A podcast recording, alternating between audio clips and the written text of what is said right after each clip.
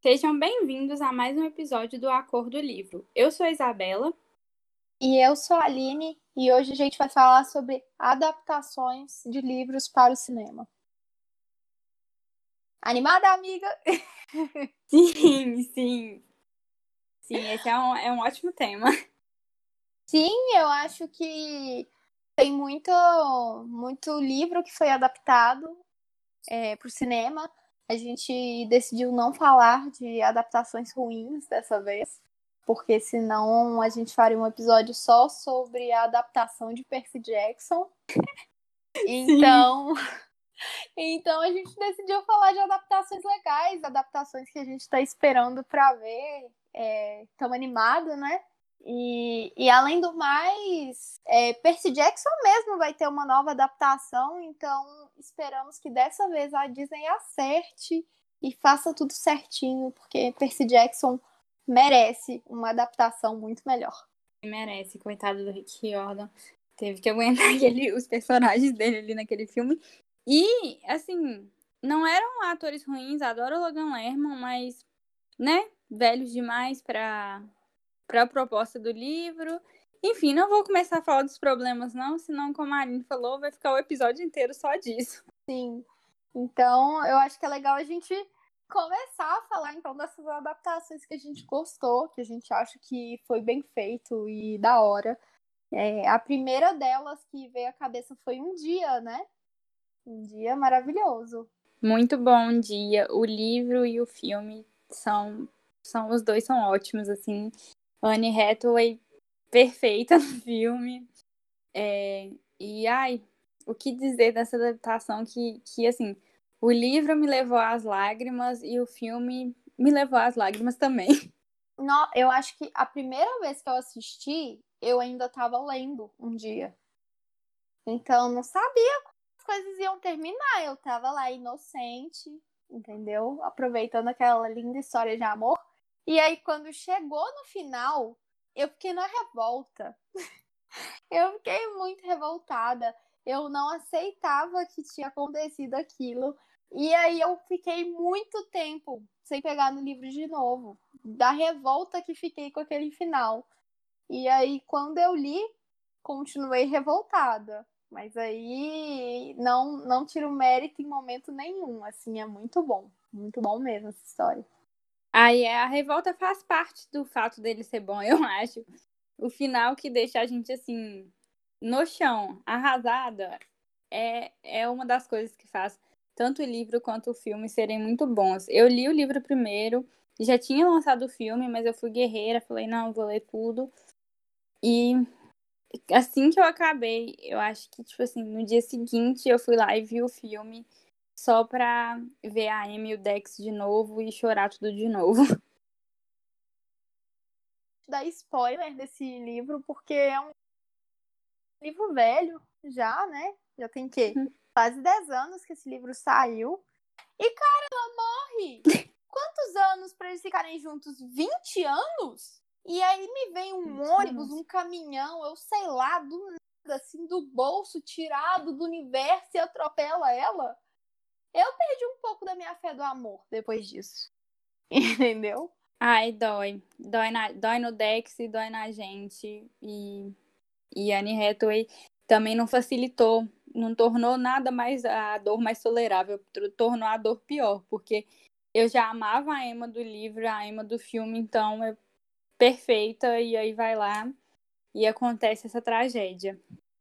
Eu não consigo imaginar outra pessoa para fazer ela a, a Anne Hathaway tá de parabéns, assim, a atuação dela é incrível. E é, a capa de um dia do livro, do livro não, gente, a capa de um dia do filme, assim, que colocaram no livro, é muito bonita. Eu não sei se você leu Sim. qual capa, mas para mim é muito melhor do que a capa original. Eu li na capa do filme e realmente é melhor, também acho melhor que a capa que a capa original. É uma... Ai, é, é perfeito. É irretocável esse filme. Você tem que preparar, é assim, quilômetros de lencinho é, de papel ou de lencinho de tecido para dar conta do, do choro que vem no final, assim. Mas se acompanha todo o sofrimento até eles ficarem juntos. Dexter, por que tão babaca durante tanta parte da história? Mas ver esses personagens crescendo durante vários anos é muito interessante, é muito legal. Vale muito a pena. Sim, vale a pena o sofrimento. Seguindo na linha romance, vamos falar de Para Todos os Garotos que Já Amei, que é uma adaptação muito fofa, né? É isso, para mim. Sim. Se um dia é, é lindo, mas tem sofrimento, para todos os garotos que já amei, é fofo e para mim foi zero sofrimentos, assim. Ai, eu não li para todos os garotos que já amei. Tá na minha listinha de livros. É, não vou dizer para ler até o final do ano, até porque eu, se for pegar todos os livros que eu tenho que ler até o final do ano, eu acho que se eu olhar para a lista eu não vou conseguir ler nenhum. Só vendo a loucura que foi a minha listinha ali de livros para ser lidos, porque são muitos. Mas eu morro de vontade de, de ler é, para todos os garotos que já amei, mas eu acho que isso não tira em nada o mérito do filme, porque os filmes eles são muito bons, muito bons mesmo. Sim, eu também não li. É, eu não sei se, se, se vou ler, porque também tô com uma lista enorme. E principalmente para até o ano terminar, e aí essa lista vai se estender pro ano que vem, mas um dia, um dia, quem sabe. Mas a, o filme é muito fofo, eu amei. Eu amei. E a Lara Jean é uma das personagens femininas mais fofas, assim, uma das protagonistas mais fofas que, eu já vi. Sim, dá vontade de roubar o guarda-roupa da Lara Jean inteiro, inteiro, entendeu? Queria, queria eu aquele guarda-roupa e aquele quarto, porque é tudo para mim, tudo. Sim, o quarto perfeito, o quarto perfeito. Nossa, as adolescentes de hoje em dia estão muito bem de referência, porque na nossa época, o quarto da, das protagonistas adolescentes não era bonito assim, não, gente. Katniss, coitada, né? Nem, nem quarto Nem tinha. quarto tinha. E o quarto da Bela não dá pra ver. Né? Também. O Harry Potter morava num porão. Pois é. o Percy Jackson também ficou no quarto dele dois minutos, depois foi para acampamento. Assim, então, então, sem referências. É, mas é, dizem que as irmãs dela, pelo menos a irmã mais nova dela no livro é meio insuportável. E nos filmes ela é uma gracinha. Ela é muito fofa. Ela. Eu gosto dela. Mas a minha irmã favorita é a mais velha. Como é que ela chama? Não lembro. é a que vai pra faculdade, é a minha favorita. Ah, sim. Ah, eu gosto da, da Kitty, a mais novinha, assim. Eu, eu acho ela muito engraçada no filme. Eu acho que eu gosto mais da mais velha porque ela fez o filme das Bratz e aí eu tenho uma memória afetiva com ela. É mais que atitude. É Bratitude. Icônico. A escolhida de Deus. Meu Deus, assistam esse filme, por favor, se vocês estiverem escutando e nunca assistiram o filme das Bratz, que elas são gente, o live action das Bratz, assistam. É o live action que todos nós não pedimos, mas precisamos, entendeu? É, é eu acho que é isso que resume. Esse filme é icônico. E seguindo essa linha de filmes icônicos, mas no caso icônico por outros motivos, extraordinário, né? Foi o outro livro que a gente separou para falar, que é a coisa mais fofa do mundo. Outro filme para chorar. Jesus amado, só tem filme para chorar aqui. Extraordinário mistura muito, é, mescla coisas de um dia de para todos os garotos que já amei, não na temática, mas você vai chorar igual você chora em um dia e você vai achar muito fofo igual você acha para todos os garotos que já amei fofo. Sim. É, eu assisti, eu acho que tem algumas semanas esse filme. E aí, tipo assim, já tinha assistido no cinema, já tinha ficado emocionada. E aí tem a parte que o tio Baca aparece. E nessa parte que o tio aparece, eu comecei a chorar tanto tanto, tanto, copiosamente, copiosamente. Ai, Jesus, só de lembrar já bate um desespero, assim. Essa parte do filme é muito legal. Sim, sim. O filme, ele, isso ficou muito legal o jeito que eles fizeram o filme, porque eu li o livro. Ah, eu não lembro bem em que ano, mas tem uns bons quatro anos no mínimo que eu li o livro. E aí, quando na escola tinha... junto ainda. Ah, então tem mais. Entregando a idade aqui, então tem mais. É... E o filme, quando lançou, eu ganhei um sorteio no Instagram dos nossos parceiros, a Estante dos Gêmeos. Um beijo para os nossos parceiros. E, e, ganhei os ingressos. Aí eu fui ver o filme no cinema também. Chorei horrores, nossa. E eles adaptaram muito bem essa questão da infância. Eu acho que quando você tem que adaptar um drama que tem crianças, é muito mais difícil do que um drama só com adultos. E eles fizeram isso muito bem. Sim, ele está muito bem adaptado, está muito bem atuado. É... O filme, no geral, ele está muito bem servido de atores. E ai, gente, Julia Roberts tudo para mim, entendeu? Todo filme que Julia Roberts faz, eu assisto.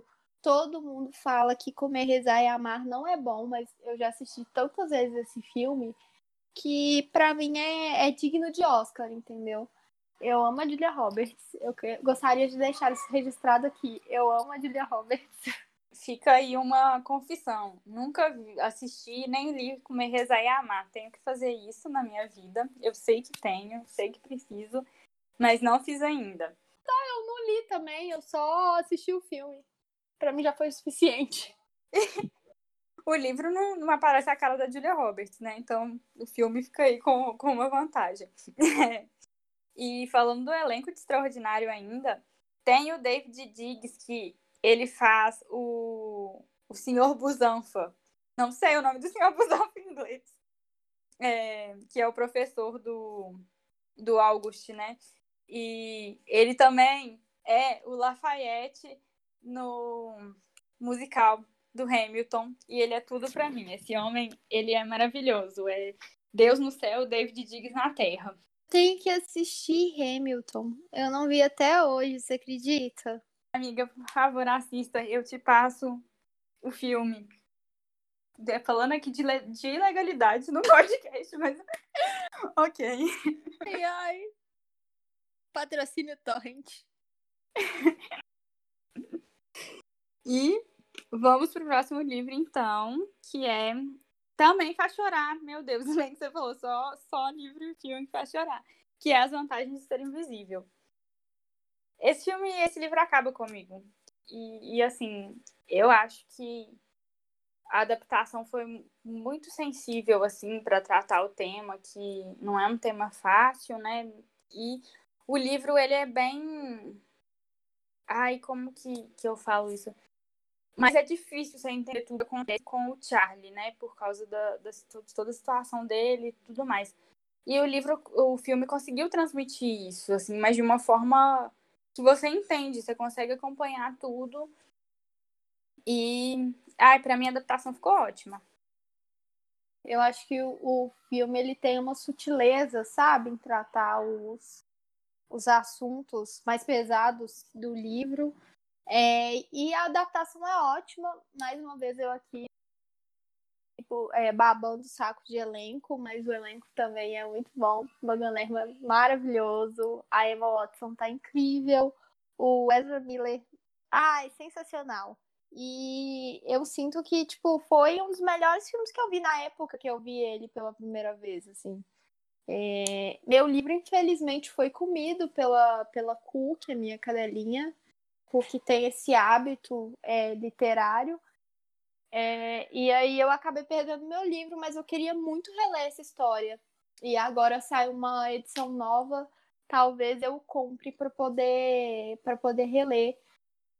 Toda vez que esse filme passa na televisão e eu tô aqui de bobeira, eu assisto. Antes passava bem mais, mas hoje em dia de vez em quando também passa e eu adoro. Tá certíssima de babar ovo do elenco, amiga, porque muito bom mesmo.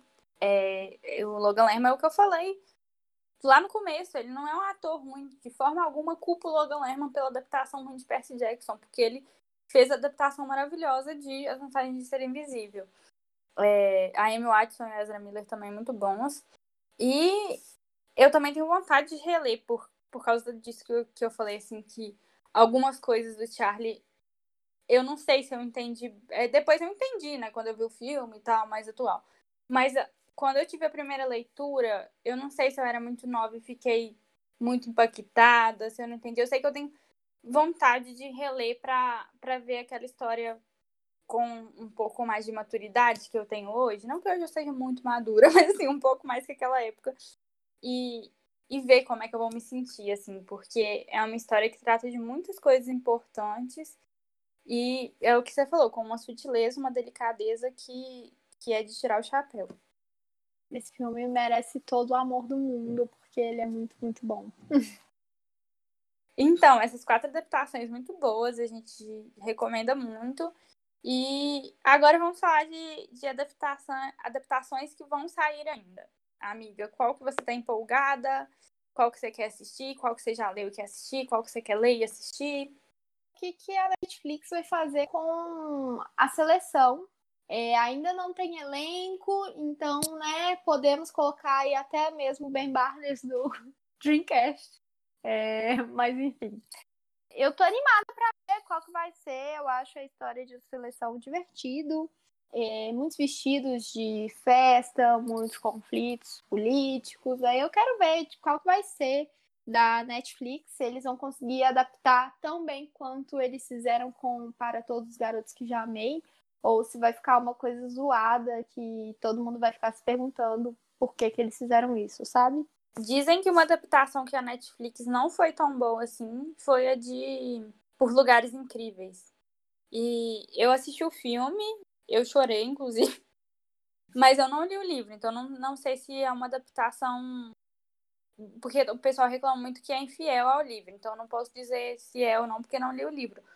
Mas como filme, eu achei assim que é tocante, porque como disse, chorei, mas achei um pouco problemática, mas não vou entrar aí. É... E falando da seleção, não li ainda também.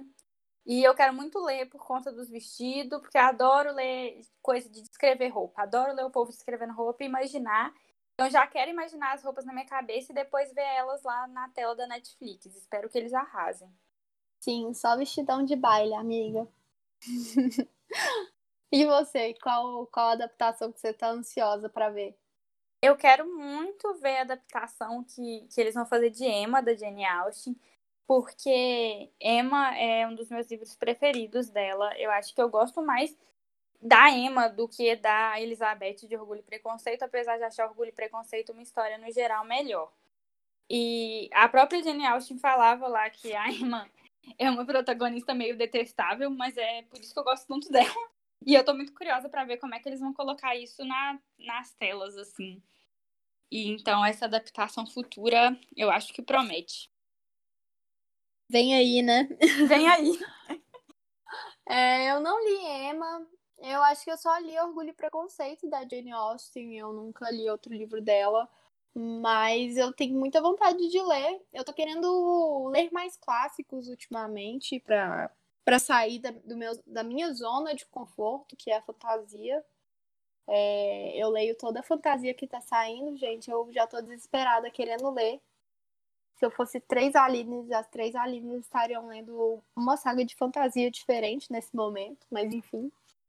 É, e aí eu tenho muita vontade de ler Emma, de ler outros livros da Jane Austen pra, pra ver de qual é realmente, se eu vou gostar, se, se vou ficar tipo, meu Deus, eu tenho que ler todos os livros dessa mulher. Emma, Emma é um dos próximos dela que eu tenho vontade de ler.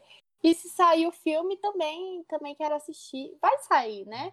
E quando assistir Vai. o filme aí eu quero, eu quero assistir para ver também se eu vou gostar da história. Porque eu acho que às vezes o filme ele pode não ser tão fiel assim, mas ele incentiva a gente a, a procurar o livro. Vulgo Percy Jackson, mas enfim. Sim, disse tudo, amiga. Mas leia clássicos, se você quiser, te ajuda a escolher uns. Aí você me ajuda a escolher umas fantasias também, principalmente alta fantasia, porque descobri a diferença de alta e baixa fantasia outro dia descobri que não leio muita alta fantasia. Beleza, amiga. Vai ser, vai ser divertida essa troca aí. É, e falando assim de, de outros gêneros, também vem a adaptação de Duna, né? Tá sendo bem falada no Book Twitter e também no Book Instagram. Sim, eu tô doida, doida pra, pra ver e ler Duna. É, desde que vi que Zendaya estava nesse elenco, eu falei, eu preciso desse, desse filme na minha vida. Eu nem sabia direito do que seria. Entendeu? Vi a Zendaya, a Zendaya olhou para mim e eu falei, é isso. É esse meu destino. É ler essa história. Aí eu li a sinopse, fiquei muito interessada. E tá com certeza nas próximas leituras desse ano ainda. Pelo menos o primeiro livro dessa história. Um vem aí recente. Um vem, um vem aí mais recente Sim. dessa lista. Vem aí. E Zendaya é vencedora do M, né? Vencedora do M, a gente não diz não pra vencedora do M. Sim, vencedora do M, vencedora do prêmio que eu entrego da minha vida para ela, entendeu? Ai, a Zendaya ela é perfeita, maravilhosa, irretocável. Um anjo. Amo. Ai, mas eu acho que é engraçado que a gente tá falando de adaptação esse episódio, e você até fez a piada com, com o Ben Barnes no Dreamcast, que desde a nossa adolescência, tipo assim, as pessoas leem o livro e já fazem o Dreamcast. Tipo assim, você já tem muito isso de você ler um livro e em vez de você imaginar o personagem na sua cabeça, uma pessoa que não existe, você imaginar um ator.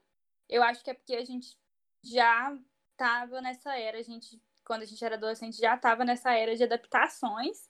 E agora, então, mais ainda. Que quando eu tô lendo um livro, eu não. Eu não imagino a cara do personagem imagino. Eu nunca coloco a cara não... de ninguém. Eu tenho, tipo assim, é a coisa vaga. é, é, é uma descrição vaga do personagem. Mas eu não tenho a cara dele exata dentro da minha cabeça. Nossa, amiga, eu sou muito visual. Tipo assim, eu sou muito a pessoa que lê e tem que imaginar tudo. Igual eu falei, eu amo imaginar roupa. Eu tô lendo a Rainha Vermelha, e vem aí também, falando em Rainha Vermelha, mas enfim, tô lendo a Rainha Vermelha. E quando eles descrevem roupa, eu fico assim, gente, mas peraí, como é que é isso? Porque tem algumas roupas que tem. que vai de acordo com o poder das pessoas, aí é meio difícil de imaginar. Eu sou muito visual, eu tenho que imaginar coisa na minha cabeça. Menina, é, lugares, roupas, essas coisas, eu também, eu também, para esse aspecto eu sou muito visual. Agora, para colocar uma cara na pessoa, eu não sou. É, Crepúsculo, por exemplo, quando eu li, já tinha o filme, né? E aí o Edward a Bella na minha cabeça são Robert Pattinson e a Kristen Stewart. Agora, por exemplo, quando eu li Percy Jackson, já que a descrição não batia nenhuma com o filme, o, o, o Percy na minha cabeça não tem uma cara. Entendeu? É vulto, é um vulto e é é que nem aquele cara lá do. É o Slenderman, que tem o corpo, mas não tem cara. Sim. Então, os personagens, para mim, eles são meio assim, entendeu? Eles têm corpo, eles têm é, ambientação, eles só não têm cara. Percy Jackson, eu imagino o Logan Lerman pequeno, porque eu já vi imagens de Logan Lerman pequeno e daria um ótimo. Pequeno assim, né? Com 12 anos. E daria um ótimo Percy Jackson. Aí eu adotei esse Dreamcast aí, que não vai ser possível porque Logan Lerman não tem mais 12 anos. Já passou um pouquinho da fase, né? Sim, um pouquinho. Ai, ai. Eu, eu, os meus Dreamcasts, eles, eles nunca se tornaram realidade, então eu, eu parei de fazer Dreamcast, mas eu sinto que é uma coisa divertida. Mesmo eu nunca colocando a cara, a menos que o ator ele, ele realmente faz personagem, ele não. Ele não. Ele não habita ali a minha imaginação como personagem. E às vezes, quando não bate, olha só como eu sou louca. Meu personagem não tem cara. Mas se eu sinto que o ator não tem muito a ver com a, a criatura sem face que eu criei na minha cabeça, ele não ocupa o lugar dessa. Ela continua sem face. Continua sem face, entendeu? Os instrumentos mortais, por exemplo, o Jace. Pra mim, continua uma criatura sem face até hoje. Até hoje. Nenhum dos dois atores que fizeram Jace são Jace pra mim. Ai, amiga, eu não, eu não consigo. Eu sempre vou lá e tenho que ficar. Só que é engraçado que quando o ator é muito famoso, eu não consigo. Tipo assim, eu não consigo associar, sei lá, a Zendaya a algum personagem literário, porque a Zendaya, pra mim, é a Zendaya. Tipo assim, ela é muito famosa. Só que eu acho esse povo aleatório, tipo assim, esses é, gente que, que usam para fazer RPG, que geralmente é só famoso no Instagram ou é ator muito principiante. E aí eu falo, pronto, é você. Você foi escolhido para ser esse personagem na minha cabeça. Ah, eu, eu queria muito ser assim. Porque. Porque aí eu não ficaria imaginando pessoas sem cara, sabe? Ai, gente, socorro. Uma coisa interessante que eu achei é o que a Bel Rodrigues fez, né? Falando nisso, Bel Rodrigues, espero que um dia você ouça nosso podcast. Um beijo. Mas ela criou os personagens no The Sims, né? Eu tentei fazer isso, lógico que sem fazer vídeo, sem nada, só tentei fazer para minha própria diversão. E eu descobri que eu não consigo. Não sou capaz. Eu tentei. Eu nunca tentei fazer, mas deve ser. Deve ser muito estressante. Ai, porque eu sou uma pessoa que sou naturalmente muito estressada. Sou o estresse pessoa. E aí, se, se o, o personagem que eu tô criando não ficasse parecido, eu ia ficar muito estressada. Eu ia ficar no nível de estresse que ia saltar a veia aqui no pescoço, sabe? Ai, não consigo, porque é muito. Ai, o The Sims pra mim é, é o The Sims. Eu tenho dois personagens lá com a história deles que eu invento na minha cabeça. E, pronto, não dá pra eles serem outra pessoa. Não consigo criar outra pessoa ali no mundo desse. Sim, eu acho chique quem consegue fazer fanart. Tipo assim, faz uma arte ah, toda é bonitona é e tal, e desenha os personagens. E eu fico assim, ai, gente, o talento, queria ser essa pessoa aí, toda talentosa, toda, toda cheia de jeito para fazer para fazer esses personagens maravilhosos aí, porque tem muita fanart que é muito boa. Tipo assim, de 10 a 0 Sim. na capa de, de vários livros. Sim, e a pessoa cria o personagem meio que do zero, né? Porque ela não vai desenhar um ator. Tipo assim, ela não desenha o Ben Barnes lá como, sei lá, como um personagem. Como Sirius Black. Ela desenha o Sirius Black da cabeça dela. Sim. Então é, é muita criatividade. Inclusive, tem uma menina que faz fanart, a Viria, muito famosa no Tumblr. E ela faz uma arte de Percy Jackson e viraram as, as ilustrações originais do, dos livros. O Rick Jordan olhou e falou: Pronto, gostei. Ai, gente, que tudo. Achei chique. Achei chique. Ai. É, os fãs merecem reconhecimento, sim, porque você foi dar muito trabalho. Dá e gasta muito dinheiro também. Demais, demais. fã principalmente desse universo literário, porque hoje em dia é, o pessoal faz pré-venda, né?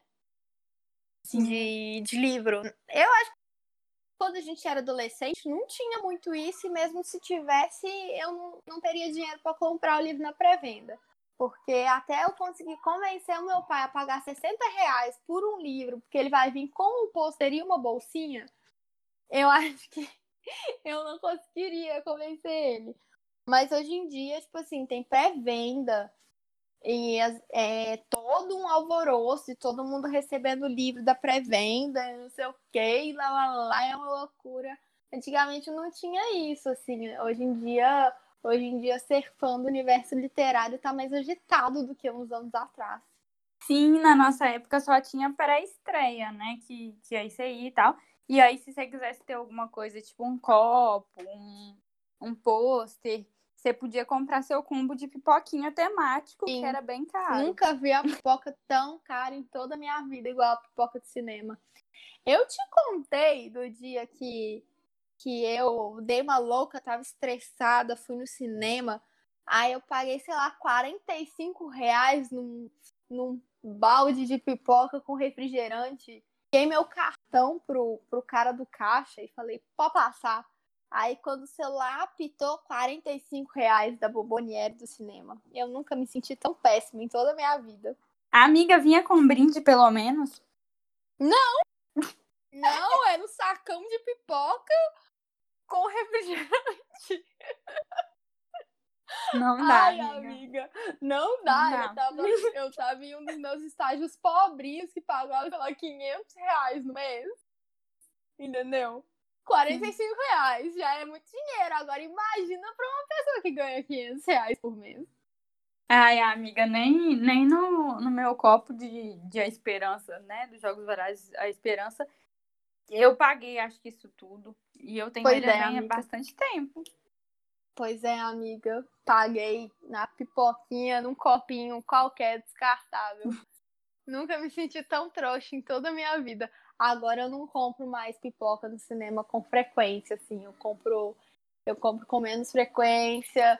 Eu confiro o preço sempre, toda vez antes de pedir o combo. Entendeu? Porque às vezes prefiro levar o meu McDonald's, o meu Burger King pro cinema. Porque aí você compra dois hambúrgueres por R$16,90, né? É, o custo-benefício é muito maior. Sim, eu acho, eu também aprendi isso agora, porque antes eu tinha uma coisa meio de não. Cinema é ritual, principalmente se era adaptação, não é ritual, tem que ter pipoca, pipoca do cinema. Essa pipoca cara aqui que tem que ter. Aí agora também veio a fase adulta, a vida adulta, os boletos pra pagar. Aí eu falo, gente, que pipoca o quê? Vou comprar um lanche barato, uma bala fina na loja Americanas e passar o filme à base de bala fina. Pois é, teve uma vez, muitos anos atrás, acho que é a estreia de Alvin e os Esquilos 2. Grande filme. Grande filme. É, fomos eu, minha mãe e mais um monte de gente. Um monte de gente. Assim, várias, várias crianças, vários jovens, várias pessoas da minha família. E aí, no lugar de comprar pipoca no cinema, cada um estourou seu pacotinho de pipoca em casa e cada um levou seu pacote de pipoca pro cinema. E na época eu fiquei com vergonha. Feitos. Eu fiquei assim me perguntando: por que, Deus? Por quê? Por que, que essas pessoas não compram pipoca no cinema? Mas hoje em dia eu apoio a prática, entendeu? Se eu pudesse, Nem o defeito. pois é, se eu pudesse, eu levava minha pipoca pro cinema. Eu levava o meu Guaraná Del Rey 2 litros pro cinema. Mas infelizmente não tem nem cinema pra ir hoje em dia. Fica aí, fica aí, é, é tristeza, né? Mas diz que o cinema vai abrir. ah, Dizem que vai abrir, que abrir dia 30, hoje, inclusive. Mas eu não tenho coragem de ir, não. Não. Eu vou continuar aqui no cinema em casa mesmo, entendeu? A pipoca de micro-ondas. Pois é, muito mais barato. Já estamos pagando aí R$ 21,90 todo mês pela Netflix, então ela tem que ser usada, entendeu? Sai muito mais barata essa brincadeira. E além do mais, eu não acho que vai sair nenhum filme por agora que, que eu tenha vontade de ver. O único o filme que eu tava mais hypada era Mulan, que é uma porcaria, então eu perdi a vontade, entendeu? Perdi a vontade de ir no cinema. A coronavírus pra ver filme que a gente não tá tão afim de ver assim.